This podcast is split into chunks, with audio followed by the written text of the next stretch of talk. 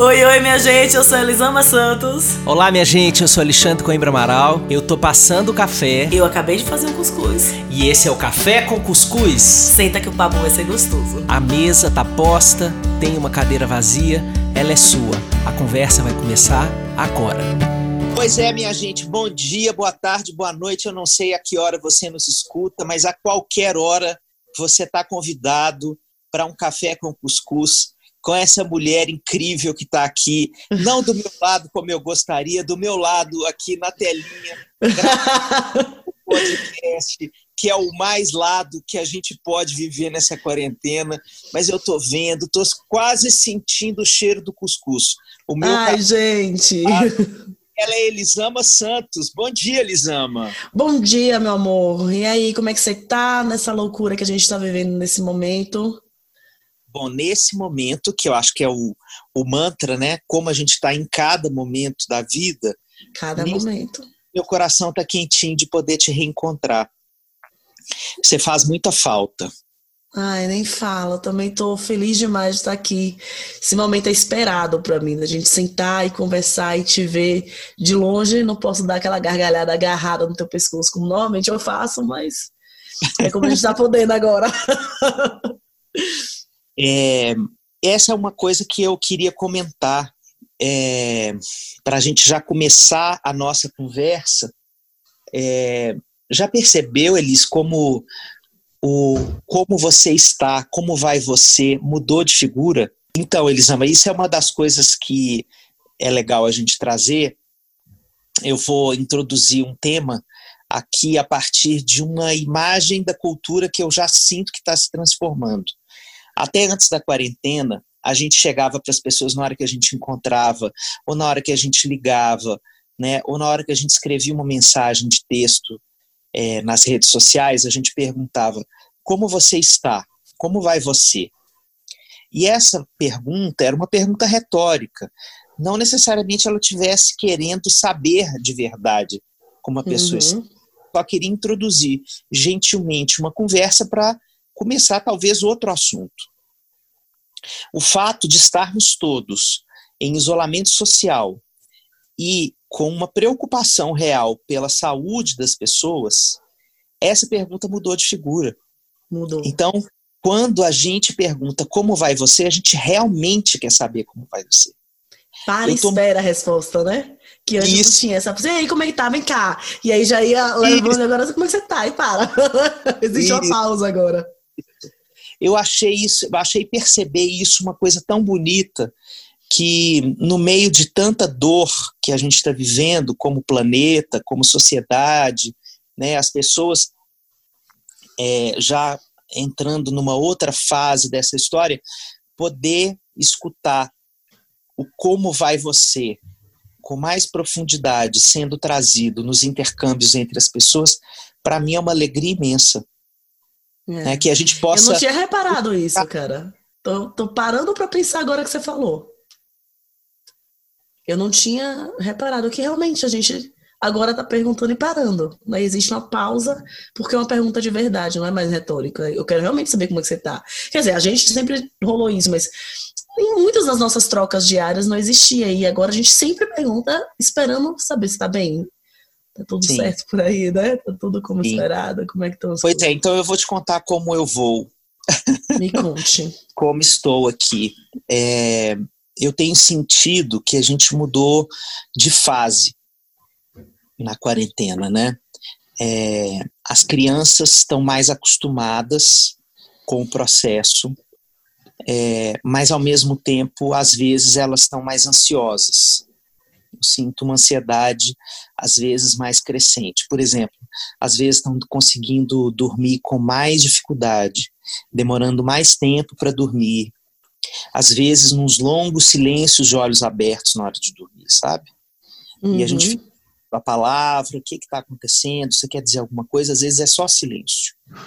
Às vezes é só um silêncio interno que elas precisam escutar para de repente compreender o que elas estão sentindo.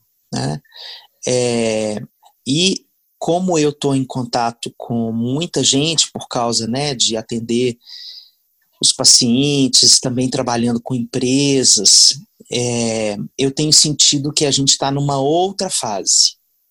As pessoas um pouco mais desgastadas, né? Já viramos dois meses de quarentena, então muito desgaste é, da condição de estar isolado socialmente. Ou porque está isolado com as pessoas que você não gostaria. Já estou escutando gente falar assim: queria fazer uma troca de guarda. Mudar as pessoas agora. Estou cansado das pessoas aqui dentro de casa. Né? Tá, tem gente lá do lado de fora que está me fazendo muita falta. Né? Também estou sentindo a dor dos números da Covid se transformarem em, em nomes, nomes, em pessoas próximas, né? tanto de pessoas infectadas, adoecidas, entubadas, quanto mortas. E, portanto, as dores todas desses lutos estranhos que a gente vai ter que conviver e aprender a realizar sem corpo, sem funeral, é, inventando rituais virtuais para a gente poder chorar os nossos mortos, né? Então eu estou sentindo que a gente está mudando de fase, é, as pessoas assim mais silenciosas, às vezes mais preocupadas, né? Mais chorosas, tem choro maior vindo aí.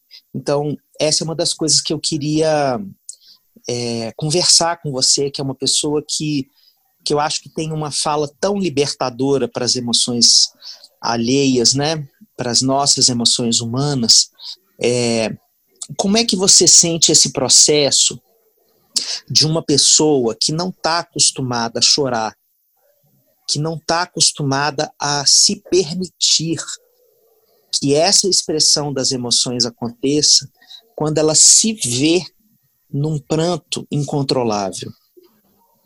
Cara, eu acho que existe um, um tempo ainda até essa pessoa que não está acostumada a chorar conseguir se ver nesse pranto incontrolável.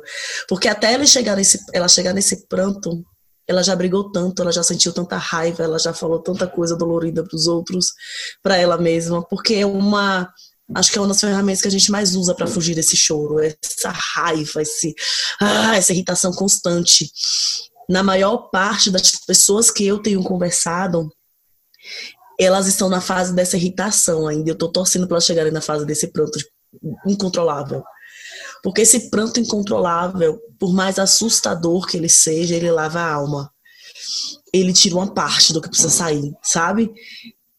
Mas as pessoas têm chegado para mim, as pessoas que eu tenho conversado, nas minhas redes sociais, em atendimentos, elas ainda estão na fase de muita irritação com o mundo. Elas estão inflamadas sem perceber que elas estão inflamadas. Então, ah, meu filho tá me irritando demais, meu marido tá me irritando demais, ah, meu chefe, a cobrança do trabalho. Elas não estão conseguindo perceber que existe uma dor que ela tá além do meu filho, do meu chefe, do meu marido. Existe esse luto que todos estamos vivendo de alguma coisa.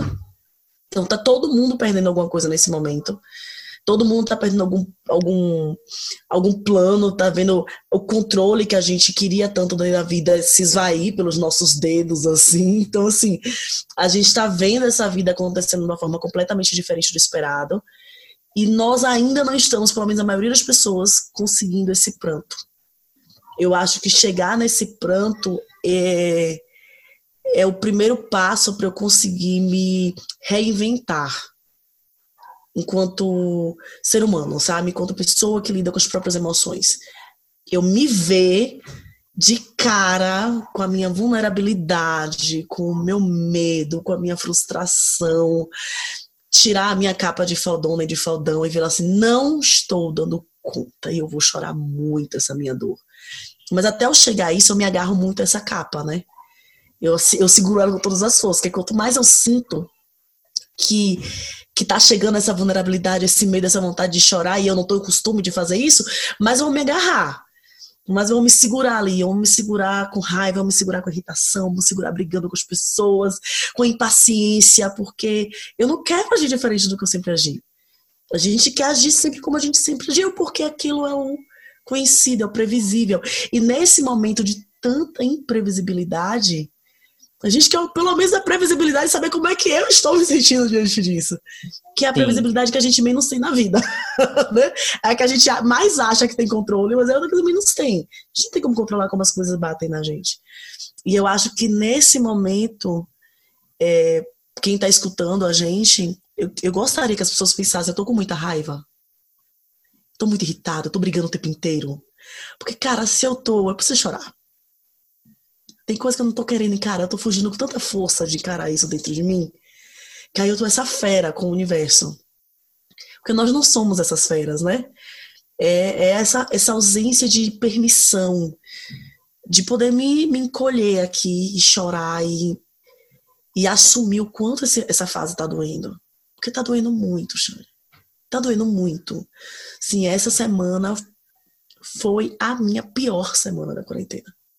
Sem dúvida nenhuma, nenhuma, nenhuma foi a minha pior semana da quarentena. O dia das mães eu chorei diversas vezes. Eu chorei pensando no tanto de mãe que estava enterrando os filhos, o tanto de filho que estava enterrando as mães. Eu chorei pela angústia de não saber quando isso vai parar. Eu chorei de medo por ver um governo, ver um presidente que fala que é só uma gripezinha com quase 900 pessoas morrendo por dia. E assim, doeu, sabe? Chega uma fase, e eu acho que é a fase que a gente está entrando agora, que a gente vai ficando sem esperança de que isso seja rápido, de que vai passar, de que é só mais um mês, sabe? A esperança ela vai. A gente vai tomando um choque de realidade, tipo puerpério. Sabe Sim. que você sonha com o bebê fofinho, lindinho, facinho, que vou botar no peito e vai ser delicinha de amamentar, e daqui a pouco o menino arranca um pedaço do meu bico do peito, e é aquele desespero. Eu me lembro do meu primeiro choro é, de tremer o corpo no meu primeiro filho, de Miguel, foi um cocô que ele fez. Tem uns starts meio malucos, né? Eu tava tomando banho, eu tinha ido no banheiro, tinha tomado banho, e aí ele tava na no berço, botei ele no, no bercinho, ele dormia no bercinho do lado da minha cama, botei ele no berço. E aí, quando eu cheguei no berço, ele tinha feito um, um cocô que tinha sujado do pé à nuca. Não é aquele cocô típico de recém-nascido. E eu chorei como nunca. Naquele momento caiu uma ficha, sabe, na minha cabeça, assim, uma ficha gigantesca. E aí eu choro fazia, é isso. É essa a minha vida agora, assim. Eu agora tenho um cocô para limpar bilhões de vezes por dia, que eu nem sei como é que eu começo a fazer isso daqui, porque ele tava todo cagado, e eu fazia, mas, mas não sei eu, eu, pego, eu dou banho, eu, eu não sabia o que, que, eu fazia, sabe? E naquele dia eu senti aquela impotência cair em mim, assim, falando, Deus, ai, essa é a minha nova vida. Sabe, acabou, eu era a Elisama advogada, salto alto, arrumadíssima, e ali eu estava, Elisama com cheiro de leite azedo na roupa, com a mancha de, de leite nos peitos, e o menino cagado do pé à, à nuca. E eu acho que eu tô sentindo, que essa semana eu senti o mesmo em relação à quarentena, sabe? Eu senti, assim, o menino cagado. eu olhei e disse, caraca. Pô, é isso. É isso aqui. É, não é um, um mês não é um momentinho que a gente está aqui rapidinho. Não é vamos ficar em casa para salvar vidas, pelos nossos idosos. Acabou a história romântica sobre essa quarentena. Acabou. É isso aqui, talvez seja isso que dure até o Natal e que a gente passe um bom tempo abrindo e fechando as coisas. É isso aqui uma nova vida. Eu acho que isso dói, assim, sabe? A gente. Ah, é isso. Foi muito difícil para mim essa semana. Muito, muito, muito, muito. E eu acho que quanto mais a gente conseguir aceitar e deixar esse choro vir, mais fácil vai ser a gente juntar os caquinhos e falar, ok, vamos reconstruir esse negócio aqui agora, vamos se reinventar, vamos descobrir como é que a gente segue a partir de agora, sabe? Nossa, que bonito te escutar. É, eu também acho que foi a minha pior semana até aqui. É, mas eu sinto uma diferença. Eu, na, na, desde a primeira semana, eu já me convidei a um luto mais profundo, assim, é, assumindo que isso ia demorar muito tempo. Tinha alguma coisa que me dizia que a gente estava entrando num modo mais ou menos é, temporário, duradouro de uhum. vida. É, e eu fico me perguntando se um pedaço da dor das pessoas inclusive da drenagem da esperança delas, não tem a ver com essa sensação de que a cada 15 dias ou a cada mês eu abasteço uma esperança vã, uma falsa crença de que isso está terminando, né? E que eu vou poder voltar à minha vida, que eu vou poder voltar para o meu trabalho, e que eu vou e que as crianças vão poder voltar para a escola, porque é, eu, eu, sinto que isso impede as pessoas de entrarem exatamente nisso que a gente está falando, nesse choro mais profundo, nesse luto mais definitivo de uma vida que a gente não tem mais, de uma forma de vida que é indigesta para a nossa cultura, que é não tocar, não abraçar, não ter proximidade física de quem a gente ama e está do lado de fora da nossa casa, ter que limpar as coisas que as pessoas nos trazem, né? Já, na, no episódio passado, ou retrasado, eu chorei aqui lembrando de uma cena dessa. Mas a gente está é, tá se impedindo de fazer essa transição emocional mais definitiva, independentemente do tempo que isso vier a ter nas nossas vidas. Eu acho que já é hora da gente se convidar para fazer um luto definitivo da vida que a gente habitava. Aquele mundo que a gente conhecia, do jeito que a gente conhecia e do jeito que a gente vivia, ele não existe mais e não vai voltar a existir.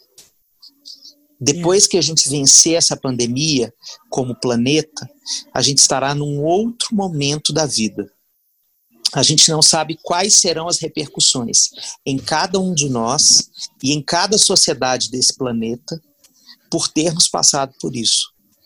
É. Né? Por exemplo, a gente, a gente terá passado por meses ou talvez anos é, com uma, uma conduta que é o avesso do que a gente sempre foi ensinado, que é quando eu abraço uma pessoa, eu recebo coisa boa dela. Uhum. Nossa. Dentro da pandemia, eu estou recebendo a possibilidade de adoecer se eu abraçar uma pessoa. Eu não sei qual será o reflexo disso para uma cultura é, se a gente passa muito tempo nessa condição. Se a gente, por exemplo, vai passar a ter uma atitude paranoica em relação ao abraço. Entende? Mesmo que a gente já esteja todo mundo vacinado, que o vírus já esteja erradicado no planeta, eu estou falando de um certo estresse pós-traumático uhum. que a gente uhum. possa introduzir como parte da cultura, sabe, Elisandro? Assim, o que, que acontecerá com a gente nisso? Eu não sei, a gente não tem como prever, porque isso tem a ver com a duração desse processo, isso tem a ver com as marcas que isso vai deixar na gente. Depois que isso passar, é que a gente vai ver o que a gente vai ver o que o que está posto na nossa vivência, o que a gente estiver sentindo, e a, aí a gente vai poder começar a tomar atitudes como sociedade para ir em outra direção se for necessário. Mas nesse durante, né, que ainda tem vírus, ainda tem isolamento, ainda tem é, que se afastar das pessoas, ainda tem que lavar tudo que as pessoas te entregam. Né? Nesse durante, para a gente ficar minimamente mais saudável emocionalmente, é, a minha impressão é que assumir essa perda definitiva do estado de vida anterior e desse choro que a gente está falando aqui desde o início desse, desse episódio, né? Esse choro que esvazia, que liberta. E que o corpo treme, né? Você sente o corpo, o corpo balançar né? nesse choro. Não tem como receber o novo de mãos cheias. A gente precisa esvaziar as mãos. Nossa, Xande, que lindo, é isso. Não dá é. para receber o novo de mãos cheias. Então a gente, a atitude é esvaziar as mãos. E as nossas mãos estão cheias de uma imagem de mundo que a gente precisa se desfazer né, da qual a gente precisa se desfazer. Há um desvanecimento na nossa alma. A gente olha para a nossa vida, né, a gente assiste um filme, eu vi a Vera Iaconelli falando numa entrevista à CNN, brilhante como sempre, no Dia das Mães, inclusive, ela falando assim: a gente assiste um filme e vê as pessoas se abraçando, a gente teme por elas. e a gente, e a gente nunca imaginou Viver um negócio desse. Pois é, é. é, você falando isso, Xande, de como que a gente vai ficar. Na cidade que eu nasci, lá no interior da Bahia, é, o comércio está funcionando normalmente. Misericórdia. Uma cidade que tem a vida baseada no comércio, um comércio cheio. O comércio está funcionando normalmente. O comércio abriu há 15 dias e os casos que já não, que não tem teste, não estão testando, mas que triplicaram, dos poucos que estão testando. E tem muita gente internando de pneumonia, morrendo de pneumonia, que a gente sabe que não é pneumonia. Mas a questão não é essa. Houve um episódio em que eu fiquei arrasada uma moça pegou, entrou no ônibus, ela espirrou no ônibus, ela foi expulsa do ônibus, empurrada pelas pessoas. Meu Deus do céu. Um ônibus cheio, que não deveria. Assim, ah, não dá nem pra fazer o jogo sete erros, que tem uns 350 nesse, nessa história, mas assim. É, e empurraram ela no ônibus, porque ela espirrou. Há um tempo, enquanto todo mundo vai falando, ah, a gente vai sair dessa melhor, uma sociedade melhor. Eu vi um vídeo do Emicida em que ele dizia, cara, a gente não vai entrar, não é uma máquina que a gente vai entrar moído e sair lindão. A gente vai entrar moído e sair moído e traumatizado.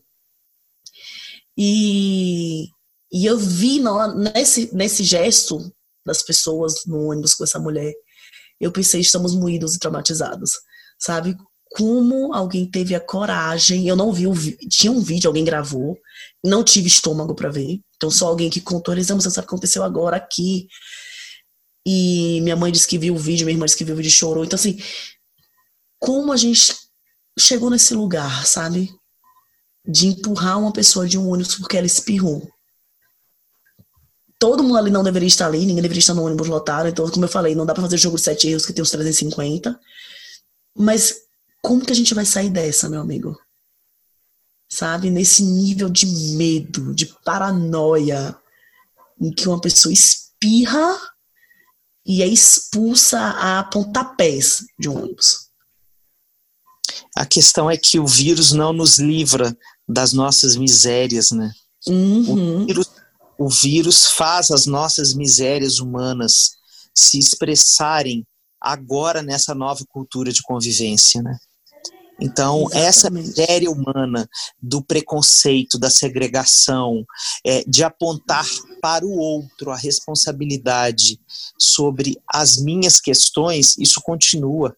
Né? Mais porque... forte ainda, porque a gente está com mais medo, a gente está mais frágil. Então, isso, isso então, mais forte. A, a, mulher que espirra é, fala dela, da condição dela, mas o que, que eu estou fazendo é, dentro do transporte coletivo, aglutinado a uma série de pessoas.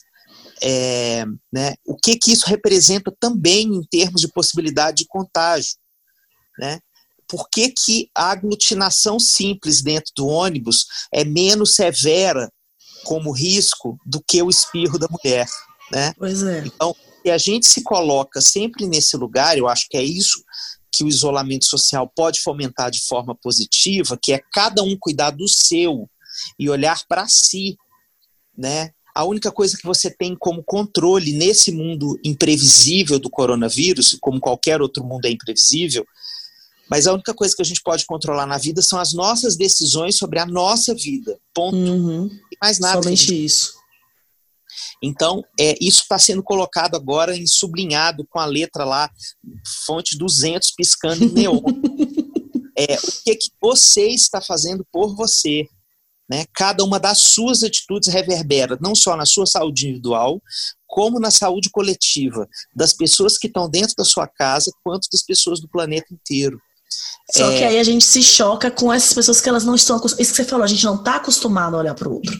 Eu sei de uma pessoa que os pais estão, continuou saindo de casa, os pais estão na UTI, e a pessoa falou que não vai contar para a ex-mulher que os pais estão na UTI, senão a ex-mulher não vai deixar ele pegar o filho. Você, tem, você consegue enxergar, Xande, a ausência total de autorresponsabilidade, de responsabilidade social que nós temos? Tá terrível a gente pensar tipo assim, a mudança precisa de uma responsabilidade social que nós não vamos treinados a ter. É difícil vislumbrar como vai ser esse mundo pós-pandemia. quando a gente enxerga esses comportamentos, assim, há um tempo você me falou algo que eu amei, que o governo que nós temos agora, o governo Bolsonaro, deixava os nossos ídios a céu aberto. Né? As pessoas estão com ídio a céu aberto. As pessoas estão sem travas para para os impulsos dela, sem qualquer tipo de, de controle interno para colocá-los para fora. É, parece que isso está piorando, porque como esses impulsos eles estão mais intensos e mais fortes e mais assustados, sabe? Não sei, mais talvez. Sombrio. Hã? Impulsos mais sombrios. Mais sombrios, meu amigo, é isso. É essa palavra. A gente tá. Eu, eu sinto que essa fase da quarentena é uma espécie de. É uma espécie de reinado das sombras, sabe? Assim, é, dos medos não assumidos, das raivas não assumidas, das tristezas não assumidas, das saudades não vividas, né, que só estão sentidas e a gente está fingindo que está tudo bem, é, é, de tudo que a gente não está conseguindo transformar em ação produtiva, isso está escoando da forma mais é, difícil para nós e para o mundo. Né? Então, é, eu acho que é um momento é, muito triste, como essa cena que você acabou de, de descrever, mas tem inúmeras outras cenas né, acontecendo ao nosso lado, é, que, assim, a gente. Eu, eu tenho muita compaixão de cada um de nós nessa situação, porque a pandemia não chegou num momento em que nós estávamos com a nossa vida toda organizada, com a nossa vida emocional resolvida, né? Ela foi um terremoto a mais na vida de milhões de pessoas, né? Que cujos corpos e cujas almas já estavam terremoteados por diversas coisas, cujas expressões emocionais já estavam encarceradas nos medos, nas tristezas, nas raivas. Então, é, eu sinto muita compaixão assim é, dessas pessoas que têm essas atitudes desesperadas, né, é, grotescas, porque é, isso é pura expressão de dor, é pura expressão de sofrimento. Né? Por trás disso tem muita dor, tem muito sofrimento humano. Né? É, e às vezes o que, por exemplo, o jeito que eu é, normalmente atuava né, como terapeuta com uma expressão desse tipo. Me lembro de várias vezes, por exemplo, em retiros terapêuticos, as pessoas tendo essas crises assim muito raivosas, catarses mesmo. Às vezes a pessoa precisava de um abraço. E naquele abraço vinha esse pranto genuíno, né? A máscara da raiva caía e vinha a emoção autêntica de fundo e o pranto vinha e às vezes a minha roupa ficava molhada de tanto é, escutar aquela dor, né? Nas lágrimas que, que gritavam aquela dor. É, e nem isso a gente tem para dar para essas pessoas agora, né? Então, é, eu acho que é, é eu como como ser humano hoje, eu ainda vivo muito, Elisama, esse luto, esse luto do abraço, sabe? Porque eu acho que nesses momentos é, o abraço é uma coisa tão regeneradora, é uma coisa tão tão reconstrutiva da vida, né? É, às vezes eu sinto uma falta quando eu estou conversando com os meus pacientes no celular e eles estão chorando e eles estão é, destruídos assim por uma dor. Eu sinto uma falta de poder pelo menos estar próximo assim a, a 20 centímetros ele poder ver o meu olhar assim e sentir a minha conexão humana, sabe? É, então nós estamos sendo privados de muitas coisas e isso é muito dolorido ainda, né? A gente ainda está é, aprendendo a conviver com tantas limitações, com tantas, é, com tantas perdas da nossa capacidade de nos estruturarmos emocionalmente como a gente conhecia antes. Então, eu também acho que essas explosões são parte disso, porque a gente perdeu um pedaço daquele, é, daquele mecanismo regulador que a gente tinha para funcionar melhor, sabe? E a gente perdeu esse, essa peça, sabe? E o motor não está lá funcionando grandes coisas, sabe? Tipo aquela uhum. geladeira está fazendo, trrr, sabe? que você tem uma peça que está faltando. É, eu sinto que a, a, nossa, o nosso funcionamento emocional ele está assim, sabe? O pior para mim, Xande, é que a maioria de nós não se dá conta disso. E quando eu não me dou conta, eu culpo o outro, porque foi essa a nossa educação, né? Foi para isso que a gente foi treinado. O nosso vocabulário é muito maior para rotular o outro do que para dizer o que a gente sente, do que para descrever o que passa dentro de mim. Você falar que você é um imbecil, que aquele é um idiota, que meu filho é insuportável, a gente sabe falar do outro, a gente não sabe falar da gente. E quanto mais esse barulho da geladeira quebrada tá fazendo dentro da gente, mais a gente tá culpando o outro, muita gente tá culpando o outro, porque não tem consciência de que eu tenho essa dor. E aí, muito além de ter consciência de que eu tenho essa dor, e tem muita gente que já começou a ter consciência de que tem essa dor, a gente não tem a certeza que essa dor merece ser olhada e ser cuidada, sabe? Porque a nossa dor, na maior parte da nossa vida, ela foi minimizada por quem estava perto da gente. Né? Nós crescemos ouvindo. Você quer um motivo de verdade para chorar? Quer um motivo de verdade para chorar?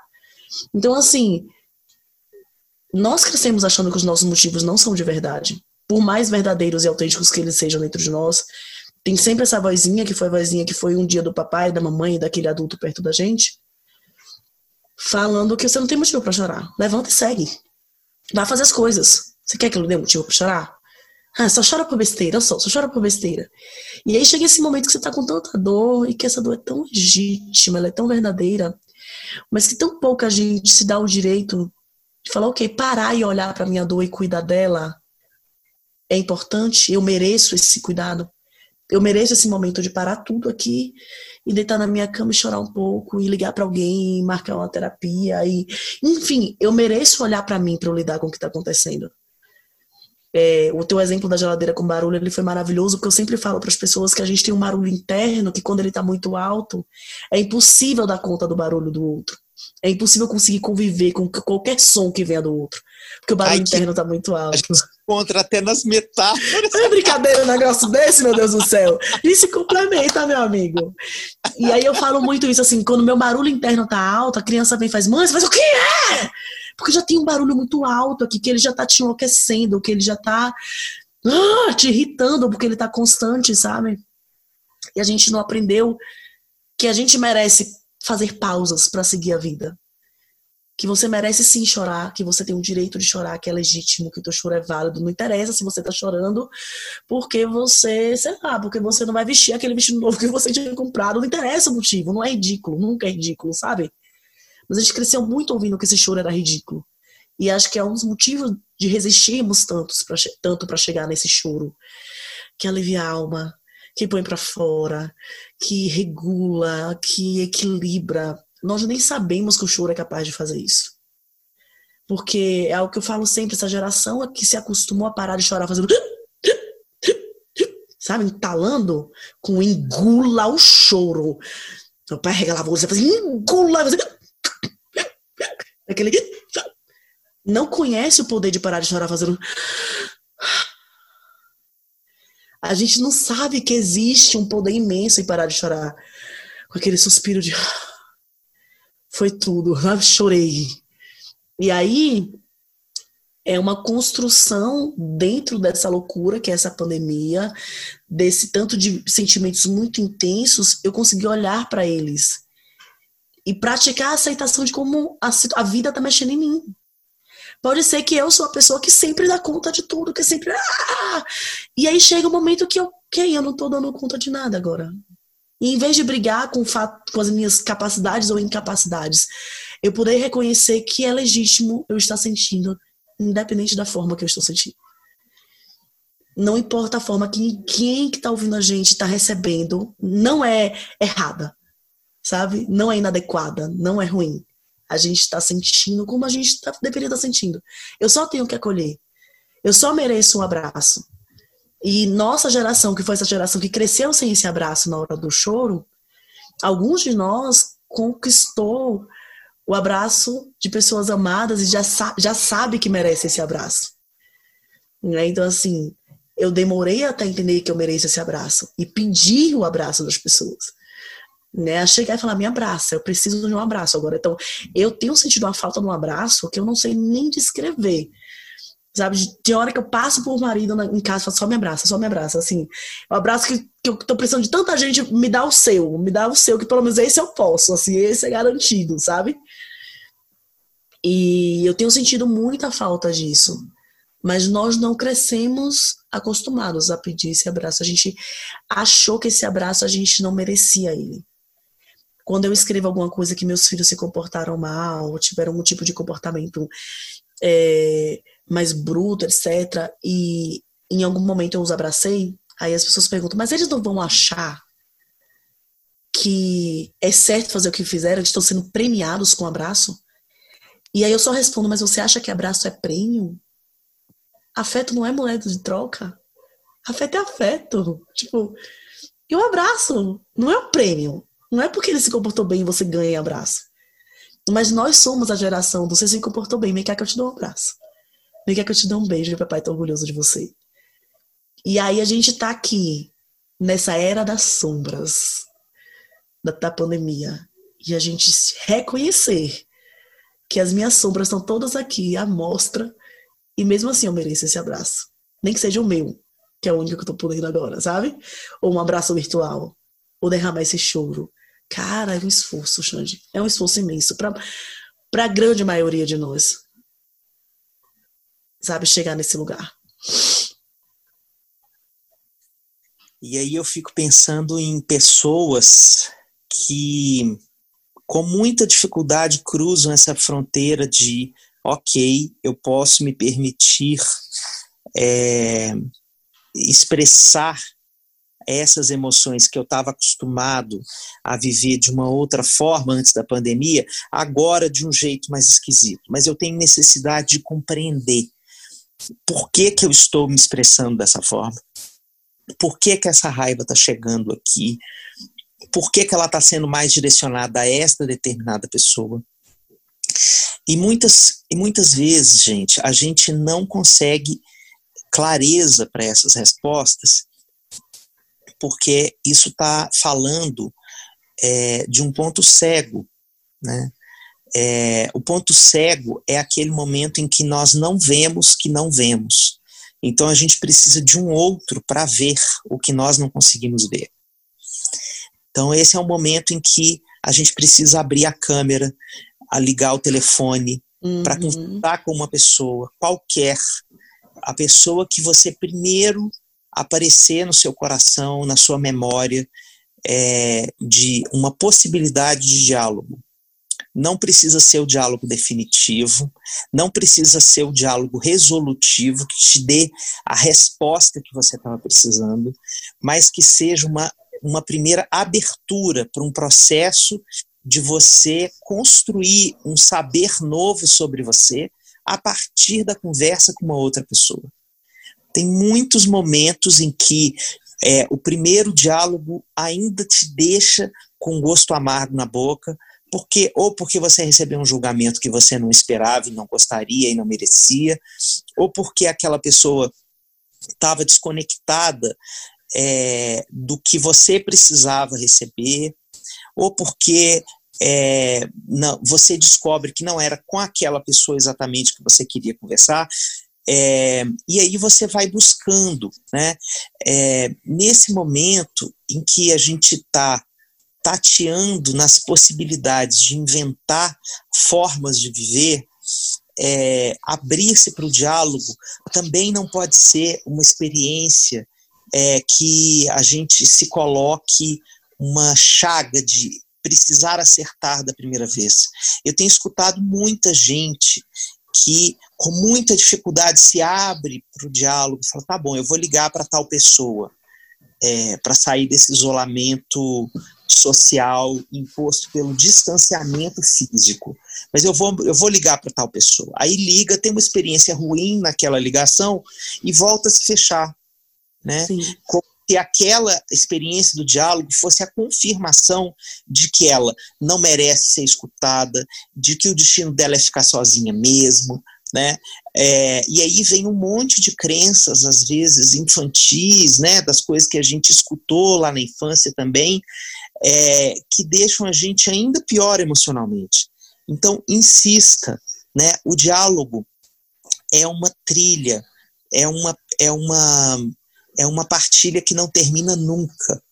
E aí você desliga, você pode dar um tempo, daí a pouco esperar o seu coração fluir de uma outra forma e pensar.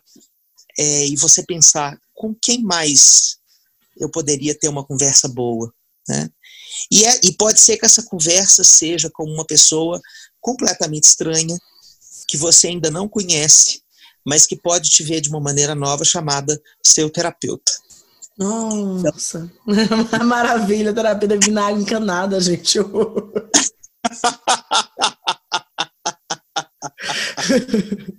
então, momentos, momentos difíceis como esses que a gente está vivendo é, são momentos em que muitas vezes nós precisamos nos abrir para esse tipo de diálogo inédito na vida, né? Que as pessoas, inclusive, que estão ao nosso lado e têm muita vontade de nos apoiar, não sabem como fazê-lo. Porque a gente está reverberando uma dor tão profunda que precisa de um tratamento específico para essa dor. Né? Com certeza. E, e que a gente possa sentir que é, a gente não precisa ficar escoando essa dor o tempo inteiro para ela ser tratada, né? Que uma escuta mais é, mais profissional dessa dor possa dar um encaminhamento mais é, objetivo para esse processo, no sentido de ser mais eficiente, sabe? Então eu estou colocando aqui uma coisa para muita gente, né? Tem muitas experiências que estão sendo ofertadas na internet, né? Por exemplo, este podcast que você pode escutar e fazer sentido para você, mas pode haver um pedaço da sua expressão emocional e um pedaço da sua dor de existir nesse momento que nem nenhum podcast, nem é, qualquer vídeo que você venha assistir que não dê um encaminhamento é, mais salutar, de promover mais saúde do jeito que você merece. Se você está sentindo isso, procure ajuda.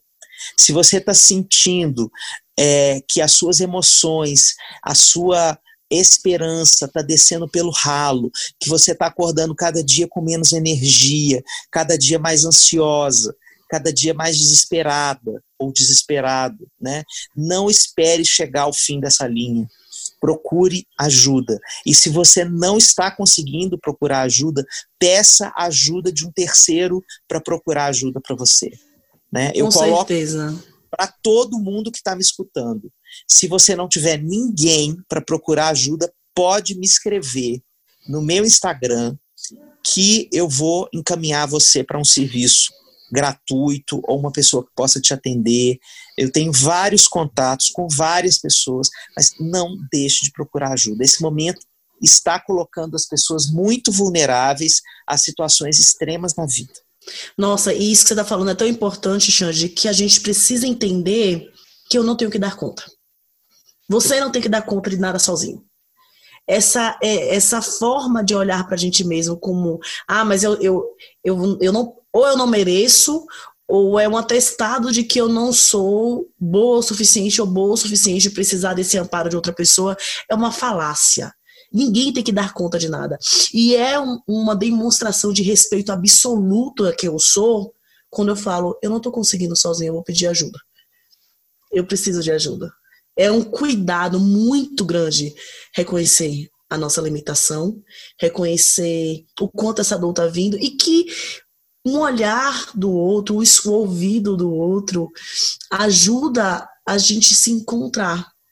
Tem uma definição de escuta que eu vi a Carol, a Carol Nalon falar uma vez, que escuta é, é dar espaço. Às vezes eu preciso, eu preciso desse espaço. Porque dentro de mim tá muito apertadinha as coisas, tem muita coisa apertada dentro de mim que eu preciso do espaço do outro para conseguir organizar tudo, sabe? Então, assim, procure escuta, gente é milagroso, é maravilhoso, é maravilhoso. No, no, escuta do terapeuta, então, porque é algo é, profissional para isso, eu, a minha terapia hoje, eu não, não consigo ficar sem. A minha terapia de, de, de terça, na terça-feira, eu não consigo. Eu falei com ele, eu não vou conseguir terça, mas me arruma outro dia essa semana. Não vamos passar 15 dias. Me arruma outro dia essa semana. Não sei que, como é que você vai se virar, pelo amor de Deus. Porque é isso, eu preciso desse espaço de me ajuda a entender. Quantas vezes eu comecei a terapia falando, Me ajuda a entender o que, é que isso está representando na minha vida. Me ajuda a entender por que a raiva está direcionada para essa situação. Porque, porque, assim, no meu caso, porque eu já sei que eu, né, eu tô projetando em outras pessoas, etc, etc e tal, mas assim, eu preciso, porque eu não dou conta sozinha de várias coisas. Ontem eu comecei a sessão de terapia, ele remarcou para on, ontem, e era uma coisa muito interessante. Em determinados momentos eu tinha um sonho específico que se repetia. Sem em determinados momentos esse sonho me aparece. Uma, uma pessoa específica de mais de 20 anos sem ver essa pessoa. E aí aparece, gente, meu inconsciente que me dizendo alguma coisa que eu não tô conseguindo compreender nesse momento. E aí eu comecei a terapia falando, cara, então, tá acontecendo uma situação assim, me ajuda a compreender isso.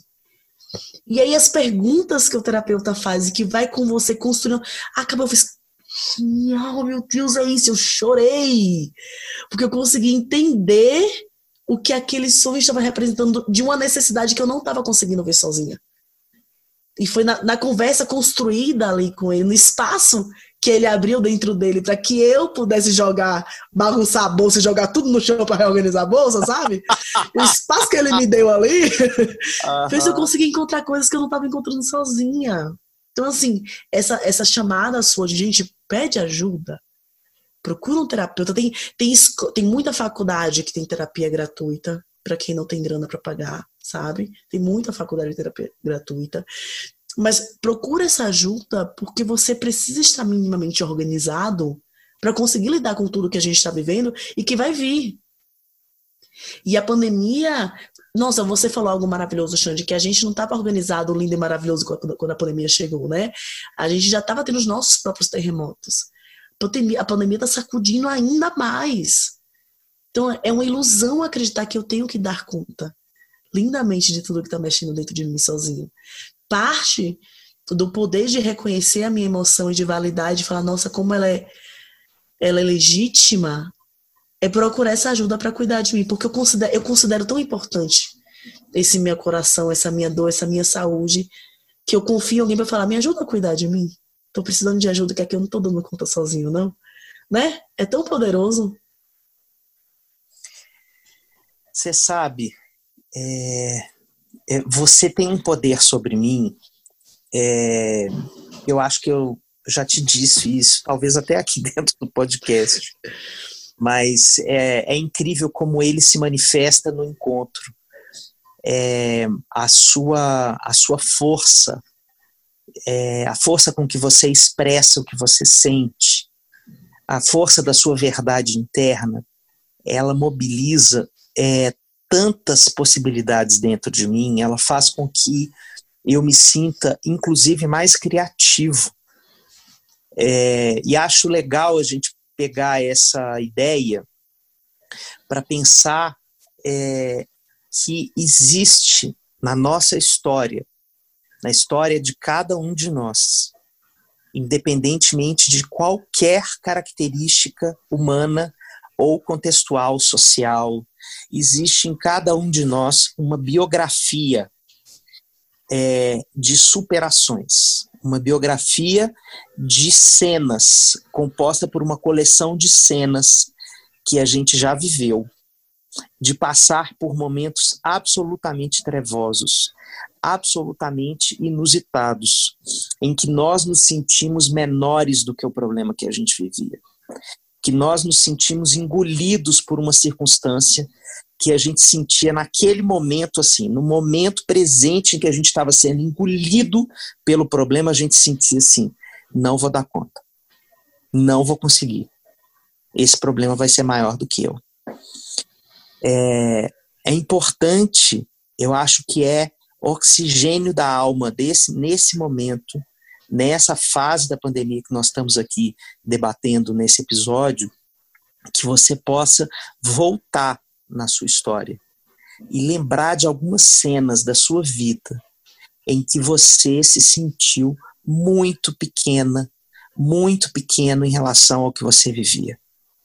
Em que você se disse na hora que começou a viver aquela circunstância, eu não vou dar conta. Volte nessa cena e se pergunte: o que foi que eu fiz para dar conta?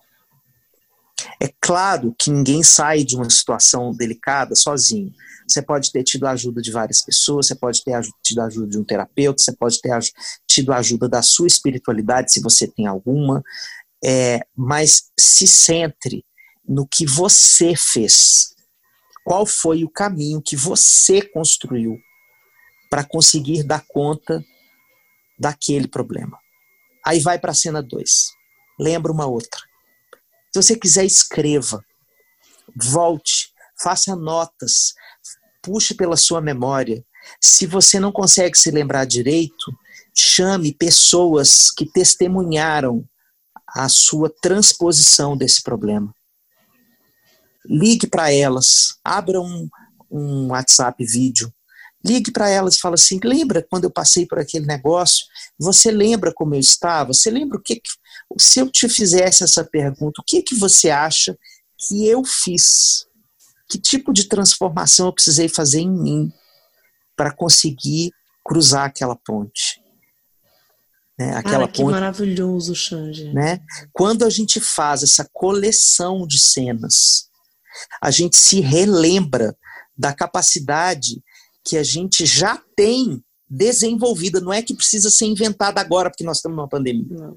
É só recuperar, é só renarrar recuperar a capacidade que a gente já habitou em outras cenas da vida de passar por problemas que imaginávamos ser maiores que os nossos recursos de sobrevivência. Todos nós, todas nós, todo mundo, cada ser humano tem uma cena, duas cenas, três cenas, dez cenas, quinze cenas, trezentas cenas para contar. Uma criança tem essas cenas. Se uma criança estiver muito desesperada e você estiver com seu filho, lembre a ela. Você pode contar a história do nascimento dela. A história de um nascimento, por exemplo, é sempre, de qualquer forma, uma história de superação. Porque a criança sai daquele útero quentinho para encontrar aqui luz, som, barulho, cor, estímulo, né? Ele tem que acostumar com tanta coisa, né? Tem que passar por tanta experiência. Então, relembre para o seu filho os momentos em que ele foi é, contundente na decisão dele de superar, né? Quantas vezes ele caiu no chão tentando andar e ele não desistiu de andar. Ele caiu pois é. Esse, os meus estão falando, mãe, hora do almoço. Mas enfim, vamos seguir. Mas essa, eu conto sempre a história para eles do nascimento e ela tem sempre um efeito muito poderoso no olhar que eles ficam quando, quando, quando relembram como eles nasceram, como foi o momento. E essa construção de lembrar quantas, quantas histórias a gente tem de superação na nossa vida, né, Xande? Eu me lembro quando a minha mãe teve a suspeita que era câncer. A gente descobriu os nódulos na mama dela. E o médico falou: ah, não, são muito bem definidos. A gente passou uns dias sem saber, né, se era, se não era. E o médico falou: são muito bem definidos, não é câncer, não. Assim, vai, seria muito surpreendente, não é câncer, não. E aí eu lembro de conversar com uma amiga por telefone e falar: cara, eu não daria conta. Né? Meu casamento tá em crise. A gente tava vivendo uma crise bizarra no casamento, tava vivendo uma crise financeira. Falei, pelo amor de Deus, crise financeira, crise no casamento, dois filhos para criar, lógico que eu não daria conta de um câncer. Loucura! óbvio, ainda bem, Deus olhou por mim. Uma semana depois eu estava com carcinoma positivo, maligno, lendo num papel. Sabe? E aí agora, dois anos depois daquele bendito resultado, nem existe como a gente deu conta e como a gente passou por a situação. E aí, dois anos depois, como a gente vivenciou essa coisa de uma forma tão poderosa para nós, sabe? tão construtiva, tão incrível. E eu comecei, a gente começou a história do câncer pensando, é uma batalha contra o câncer. E aí eu, a gente não batalhou contra nada. Foi um, um nível de aprendizado imenso. E aí, para encaminhar, a gente já está encaminhando para o fim, eu quero te trazer alguma, uma, uma reflexão que a Mamatraca, a Anne da Mamatraca, me trouxe esses dias e que ficou na minha cabeça. E eu lembrei muito dessa história do câncer, agora falei e me veio novamente, que é essa ideia machista, patriarcal, de que nós estamos em guerra. Em guerra contra o coronavírus, em guerra contra o que nós estamos vivendo, e não tem guerra nenhuma. Enquanto a gente está nessa página da guerra, a gente não está na página do aprendizado. Sabe? Na página do vamos entender como essas coisas funcionam, vamos integrar o que a gente está vivendo com a nossa história. Enquanto eu estava na página da guerra contra o câncer, eu não tinha alcançado ainda a página do que o câncer vinha só para ensinar. Porque assim, se eu penso como essa essa ideia patriarcal, né? Dominadora, de que tem sempre alguém ganhando, alguém perdendo, ou eu sou o vencedor, ou eu sou o submisso, o perdedor. A gente se coloca o tempo inteiro nesse enfrentamento dual com as coisas. Enquanto eu estava nesse enfrentamento dual contra o câncer, eu não entendia que quem morreu de câncer não foi o perdedor. Sabe, são, assim, são histórias tão diferentes e tão formas de viver, e até a gente conseguir compreender o tanto de coisa incrível que a gente cresceu enquanto a minha mãe estava com câncer. O quanto a, aquela parte da nossa história transformou tudo que veio depois. Transformou minha relação com ela, transformou minha relação comigo, transformou minha relação com os meus seios. Sabe então, assim, o quanto transformou tudo porque foi aprendizado, não foi guerra. Enquanto a gente está na página da guerra, nessa página machista, patriarcal, dominadora, guerra contra o coronavírus, a guerra, guerra, guerra, guerra a gente não está na página que a gente deveria estar. Tá. Nossa, me deu saudade da Anne Rami aqui. toda a honra e toda a glória a você, querida. É, obrigado por essa metáfora, obrigado por esse ensinamento. É, eu realmente não vejo isso como uma guerra, nunca vi como uma guerra, eu vi como um, um momento de tensão, de tensão interna, de tensão externa. É, mas eu acredito na tensão como uma, uma necessidade de deixarmos de fazer síntese, sabe? Quando a gente está tenso, a gente deixa de simplificar as coisas, a gente é, é, pode usar essa tensão para olhar de forma mais complexa, sabe? Para ampliar as formas de ver para trocar os olhos de ver a vida. É, eu acho que o, o, percurso que esse diálogo nosso teve aqui hoje, é, para mim, foi, foi curativo, porque nós começamos chorando a nossa dor, passamos pelas raivas é, que nós temos sentido de ver a ignorância né, do nosso lado, é, esvaziamos a nossa alma é, em conjunto, nos abraçamos na nossa dor, na nossa vulnerabilidade e terminamos esperançando. E terminamos essa conversa é, fazendo é, um movimento conjunto, uma dança da esperança. É, acho que o que a gente construiu aqui hoje pode ser é, uma amostra do que um diálogo, um diálogo genuíno, é, né, que se entregue à possibilidade de você deixar o outro acontecer para você. Que essa é uma definição de diálogo que eu amo. Incrível. uma familiar do Texas chamada Harlene Anderson. De, é, dialogar é deixar o outro acontecer para você. Acontecer em qualquer em qualquer circunstância que ele tiver para acontecer. Né? Nas bonitinhas e nas não tão bonitinhas assim. Nas bonitinhas, porque você não sabe o que vai acontecer com você quando você se abrir para deixar o outro acontecer. Né? Então, quando a gente abre essa câmera aqui para a gente precisa da câmera, viu, gente? Vocês estão escutando sua voz, mas eu e Elisama, a gente fica se olhando pela câmera para gravar esse podcast. Então, quando a gente abre essa câmera e esse microfone e a gente permite, né, o nosso contrato é, como amigos, desde sempre aqui, um aconteça para o outro, é, isso reverbera de uma forma, com uma profundidade, que a gente sai transformado. E essa é a transformação do diálogo. Né? A verdadeira transformação do diálogo é essa. Você permitir que o outro aconteça, você se acontece melhor. Então, a esperança nasce desse encontro com o inusitado. O diálogo tem o mesmo nível de imprevisibilidade, de incerteza e o mundo pós-coronavírus, o mundo durante o coronavírus. Então, exercitar essa incerteza do diálogo é se preparar para esse mundo novo, é viver num aspecto microscópico o, o, tipo de experiência emocional de entrega ao nada e ao tudo ao mesmo tempo que a gente precisa fazer todos os dias a partir de agora.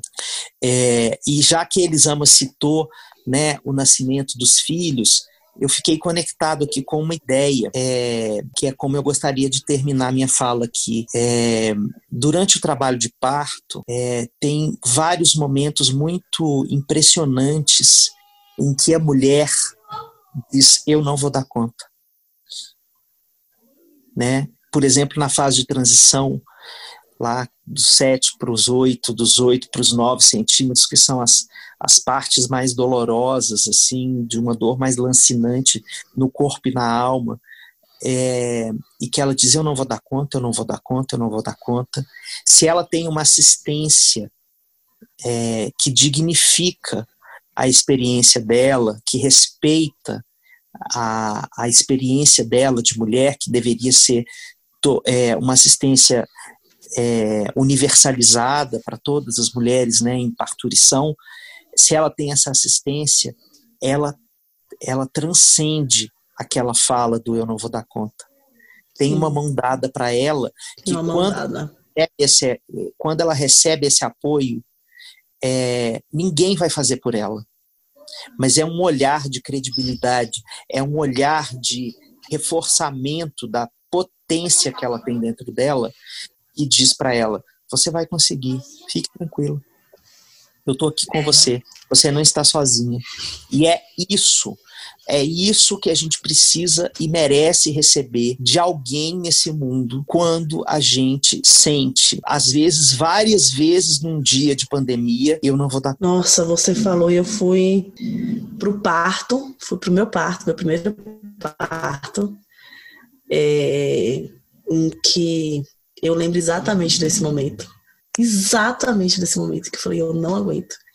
E a minha mãe segurou a minha mão, olhou no olho e fez: Você aguenta sim, porque você sonhou com esse parto e você vai aguentar. E foi aquilo que eu precisava para aguentar, sabe? Então, assim, essa cena dessa mão te segurando, te olhando no olho e falando: Você aguenta, foi muito forte para mim. Agora, assim, eu fui lá no meu parto é, como eu fui no meu parto de, de Helena, mas eu fui mais forte no parto de Miguel, porque foi muito pontual esse momento, sabe?